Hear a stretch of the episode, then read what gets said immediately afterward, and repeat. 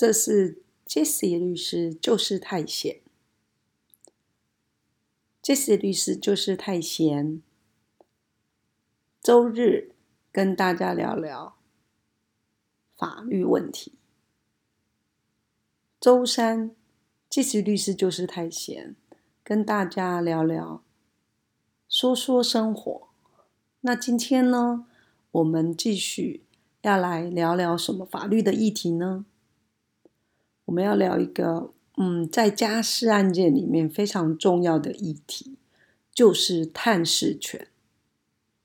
那一般人没有走进家事法庭，可能不是很了解什么是探视权。当然啦，如果是啊没有争议的夫妻，那一起共同组织家庭，那理所当然是。孩子的共同监护人，当然不会有所谓的探视权的问题。那常常我们在家事法庭的现场看到的是，有时候一对怨偶夫妻失和，那可能妈妈就带着孩子回到娘家，那就算了。有时候他会拒绝爸爸来看小孩。有些案子比较夸张的是，爸爸会长达半年、一年完全看不到小孩。那当然呢，有时候真实的世界里面并不是那么单纯的。有时候我们当然也看到说，其实有时候并不是妈妈不让爸爸看孩子，事实上是爸爸根本不 care 这个孩子，他根本不在乎，他从头到尾压根儿都没有想要来看孩子。那。进到诉讼程序里面，当然有时候就会胡说八道，可能就会说啊，是妈妈不让他看呐，等等之类的。所以在家事案件里面呢，一开始常常就是会啊，因为看孩子这件事情起了争争执，而且有时候可能吵得不可开交，所以法官还没开始审理，只是在调解阶段。可能就两兆就已经吵到不知道该如何是好了。那这种情况下，这种气氛，其实你不太可能期待。我们常常讲的，假设一对怨偶他们不能相爱了，一对夫妻他们不能相爱了，可是他们要做合作的父母，因为他们对孩子有责任呐。对孩子有什么样的责任？因为孩子是无辜的，孩子。被这对夫妻生下来，被爸爸妈妈带到这个世界，他们有选择权吗？没有，他们完全没有，他们没有权利选择生在什么样的家庭，更没有权利选择想要什么样的父母，这不可能量身定做的。所以，当这对夫妻不能再相爱了，那他们有责任。也有义务要好好的来处理孩子的事情，因为孩子是他们的责任，也是义务。所以我们在法庭，尤其在家事法庭的现场，我们常常会去讲到所谓的合作的父母、友善的父母。那你可不可以做合作的父母、友善的父母，都会是法官将来在判断。到底监护权应该由谁来监护？一个很重要的标准，因为根据民法的规定，假设法官他要判谁可以当孩子的监护人，那他的依据是什么？他是来看说，哎，是爸爸长得比较帅，还是妈妈长得比较漂亮，来做下判断、做选择吗？当然不是啊，而是要看说。对于未成年子女最大利益的考量，到底谁比较适合来照顾孩子？那比较适合照顾孩子的法官会把监护权判给他。不过，监护权呢，并不是都只有我们刚刚讲的所谓判给特定人，那叫做单独监护，也有可能是共同监护的情况下。那我们讲说，假设一对夫妻他没有离婚。那当然，对于未成年子女，他们就这对夫妻就是共同监护嘛。可是假设谈到离婚之后，那共同监护可行吗？当然，实务上有些法官还是认为说可行啊，因为你们就是要做合作父母，无论无论如何，就是要你们找出一个妥协的方案嘛。哦，纵使你不同意合作，那你你纵使是妥协也好，反正不管，反正你们这对夫妻就要好好的合作就对了。所以有时候法官很调皮，他会把呃未成年子女判给一对离婚的夫妻共同监护。那当然这各说各话啦。有时候有些人还是会觉得说不是很适合，因为他们就是吵得不可开交了，他们就是不能在一起生活了。那以前是假设在一起生活的情况下，法律的设计就是父母当然是共同监护人。那既然他们已经是怨偶分开了，那你要叫他们共同监护，除非他们两位是非常理性的，可以很理性的沟通协调，否则你再让他们共同监护，有时候根本就搞不懂孩子照顾的问题。所以，另外比较常看到的是，可能法官会判给一照。单独监护，对，那你照单独监护，那没有监护权的一方，那他可以有探视权啊。你不能说，哦，那既然我是监护人，妈妈是监护人，假设了哈，那你爸爸就永远都不能来看孩子，因为我是监护人啦，我最大。再讲一次，监护权并不是在比大小，监护权也不是一种权利。而是一个义务，就是你必须要承担对孩子更多的照顾。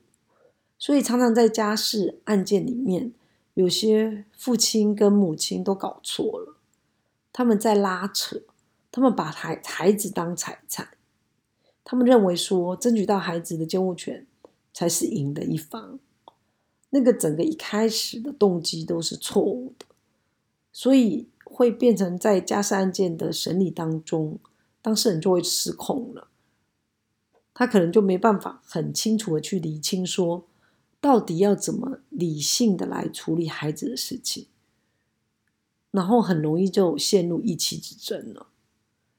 那法院就是很担心说，嗯，两兆呢一开始因为监护权的事情，然后衍生出来探视权。就会有很大的争议。那在诉讼还没确定之前，可能有一方因为他方的阻挠看不到孩子，所以法官呢通常会要两造做一个探视计划。那探视计划意思就是说，假设今天主要照顾者是妈妈，那到底他怎么让爸爸来探视？那通常这样子的案件，我都会鼓励当事人好好的把你假设是主要照顾者，然后你希望对方怎么来探视写清楚。那有时候法官也会反过来要你假设说，今天你不是主要探视者，那你怎么去看孩子？你希望怎么看孩子？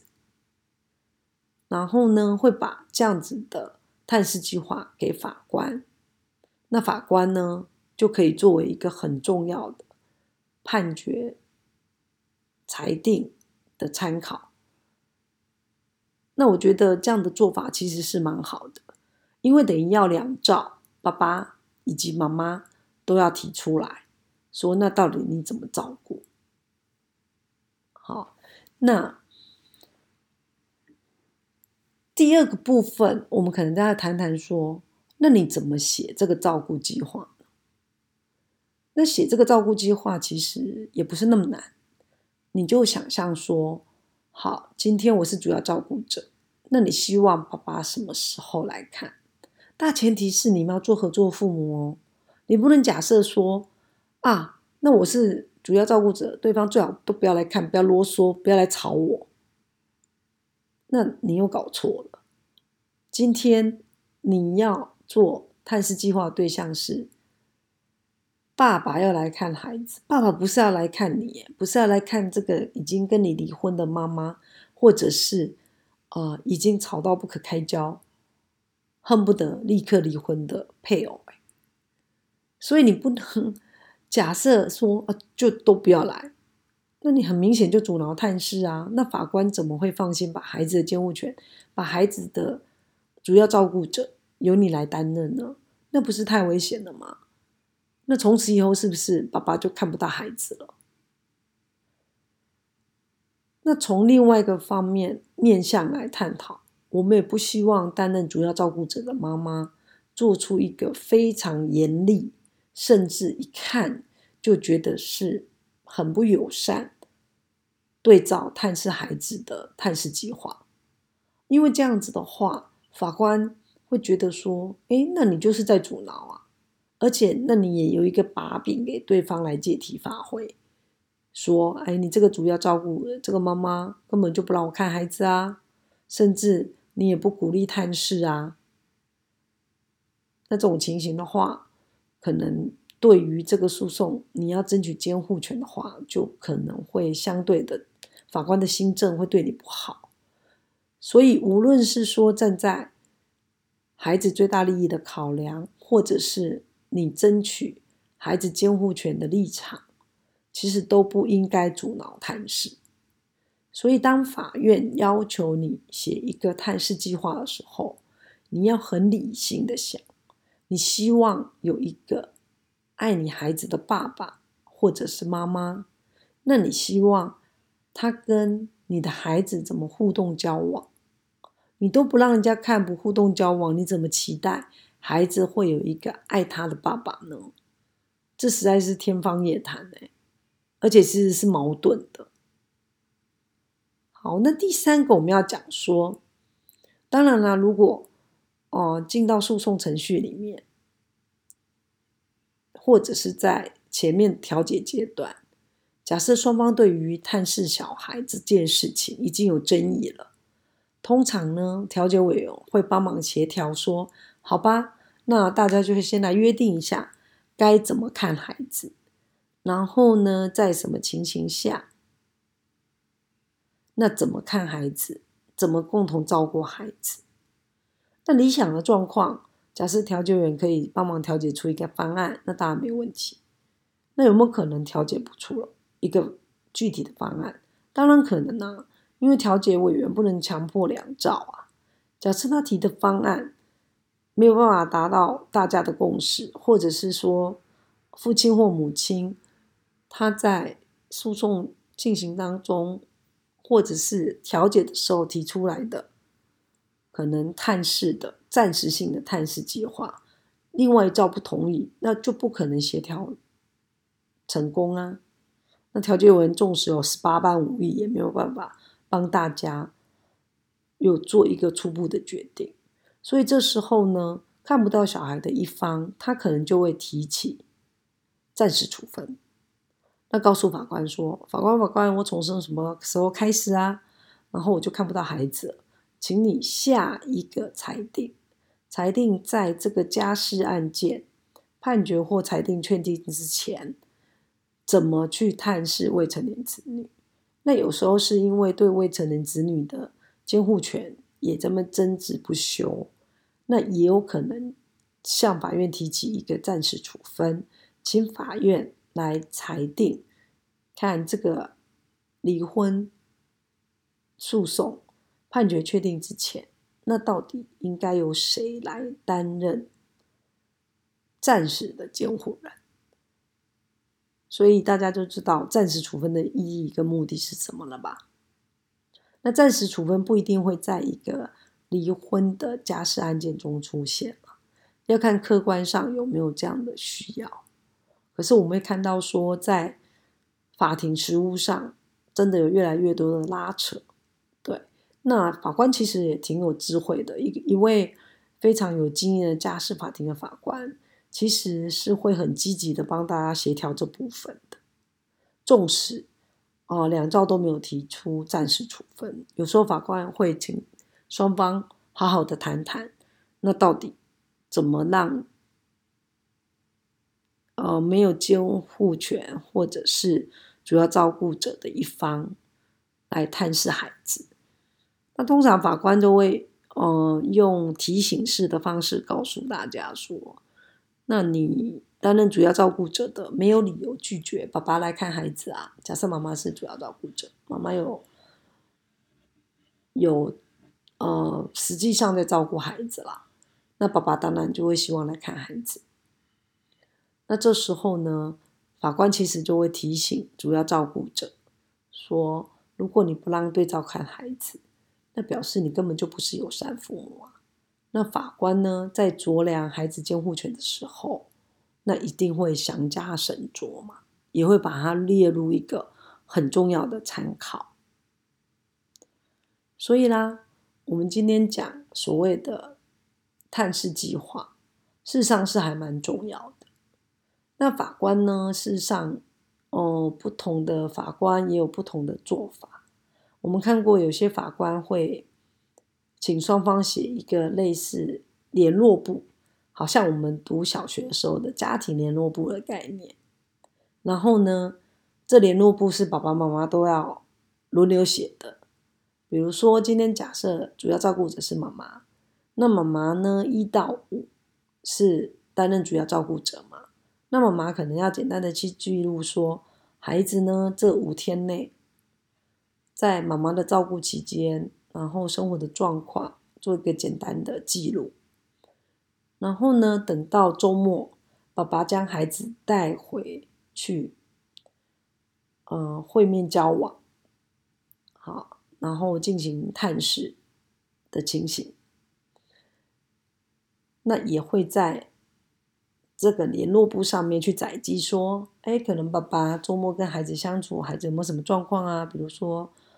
啊，忽然感冒啊，或者忽然身体不舒服啊，拉肚子啊，或者是说，哎，可能孩子特别喜欢什么，因为爸爸可能带孩子出去郊游、踏青啊等等的，那也让妈妈在没有照顾孩子的期间的周末，可以知道参与到孩子周末的情形是怎么样。那也不是每个法官都会要求要写这样东西，可是我们曾经看过法官要求写这样东西，所以其实还，呃，蛮有参考价值的。只是说不一定两造会愿意去做这样的东西了。所以整个来看，比较常见的是法官会要求两造提出探视计划。那探视计划事实上，嗯，就其实也是让。当事人可以去好好去思考，照顾孩子这件事情到底怎么进行。那你要怎么照顾孩子？那是我们之后要告诉大家的所谓的照顾计划。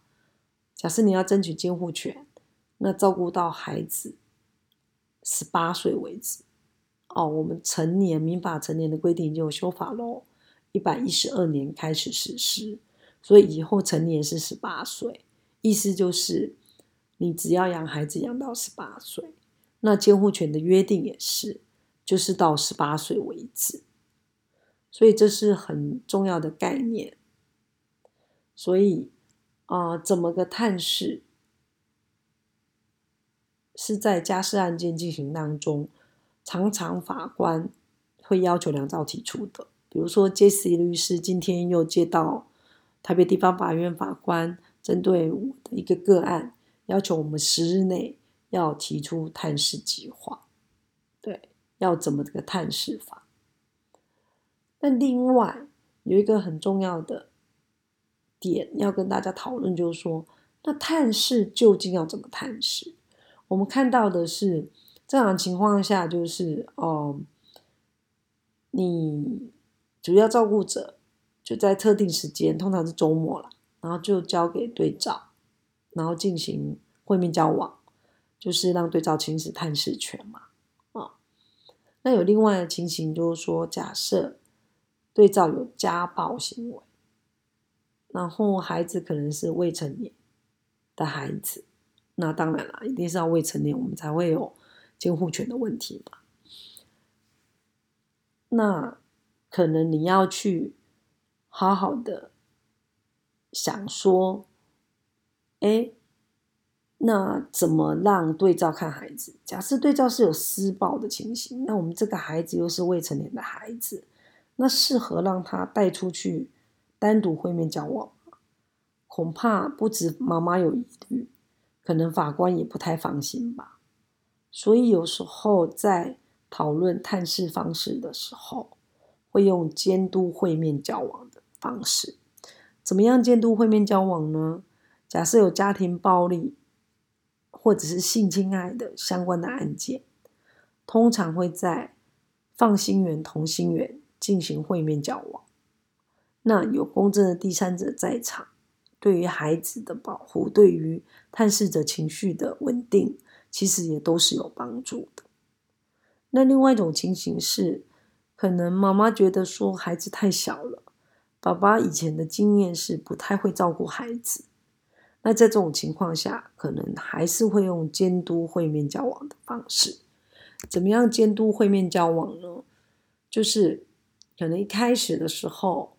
呃，妈妈带着孩子去让爸爸探视，那妈妈是会陪同在旁边的，可能是去公园溜滑梯陪孩子，也有可能去相关的亲子馆，因为我们现在的各县市几乎都有亲子馆，然后在妈妈陪同之下，让爸爸陪孩子一起游玩，那这个经验就非常非常重要，对。所以呢，大家理清楚喽。探视计划跟照顾计划是不一样。照顾计划是指说，法官会问你说：假设你担任监护人，那你怎么样好好把孩子养到成年？怎么样好好把孩子养到十八岁？那从你的照顾计划里面，法官也许就会有一些蛛丝马迹可以看出来。到底你准备好了没？你到底准备好担任孩子的监护人了吗？你是不是有心理准备，说你有自信可以把孩子好好照顾到长大，大到他有办法生活，有办法判断一些事理，有独立的人格为止？那法律上，我们就是指到十八岁成年为止。所以大家知道怎么做一个探视计划了吧？这个很重要哦。那有时候探视计划在做的时候，做一个提醒大家，你也可以用年龄来区分，比如说学龄前呐，出生到六岁、五岁一个切点，然后呢，学龄之后，比如说中低年级，然后是一个切点，怎么探视，然后高年级怎么探视。国中怎么探视？那通常啊，在约定的时候，十五岁、十五六岁的时候，事实上你就应该要尊重孩子的意愿。所以，其实照顾孩子的时间很短，那其实也要好好相处，跟孩子相处的时间嘛。这也就是为什么法官没有办法忍受说，在一个家事案件中，其中有一方去拒绝甚至阻挠对方来探视。那对于孩子来讲，事实上是很不公平的，因为假设今天妈妈是主要照顾者，然后她故意阻挠爸爸来看孩子，那等于是阻碍了孩子跟爸爸侵权的发展嘛，所以这是非常不公平的。好，跟大家复习一下，我们今天讲说什么叫做探视计划，就是第一个探视计划，就是在一个家事案件里面，法官可能会要求两造。提出来的一个方案，怎么看孩子的方案，怎么进行会面交往的方案，给法院参考。第二个探视计划呢，就是你可能可以，嗯，以年龄来区隔，比如说学龄前呢是一个阶段，然后呢，呃，小学的中高中小年级、中年级是一个阶段。然后高年级又是一个阶段，然后之后可能国中又是一个阶段。那第三个部分呢？呃，有一个所谓监督探视、监督会面交往的概念，意思就是说，假设一些比较特殊的案件，可能对照对孩子有家暴的行为，那可能就需要有公正的第三者在场来进行会面交往、进行探视。那也是保护孩子的立场来做的。那今天讲的是探视计划，也是在家事案件里面，让人家常常有时候觉得争执很大的。那我们可能今天就要来吃点好吃的东西，什么东西呢？我们要吃杏仁瓦片。那杏仁瓦片是一个非常容易在家制作的点心。那因为今天我们在讲一个薄弱的婚姻岌岌可危，要分开了，然后呢，探讨孩子的探视的问题，所以新的瓦片它就是非常漂亮，可是又非常易碎，那就好像亲子的感情一样，需要小心的维护。所以希望大家假设将来要走入家事法庭。面对法官要求你提出的探视计划，你可以非常笃定的、非常有心理准备的，把你希望的方案提出来给法院，然后希望法院基于未成年子女最大利益考量，可以做最最好的判断。那么，就像今天我们的杏仁瓦片一样，它就是。哦，不止好看而已，而且好吃，而且真的也没有那么易碎，只要你小心呵护。这是杰西律师，就是太闲。杰西律师就是太闲，分别于周三与周四上架我们的节目。周三呢，我们说说生活；周四、周日呢，我们来说说法律。希望透过。简单的解释，让大家可以更有法律的概念。那就这样喽，下次再见。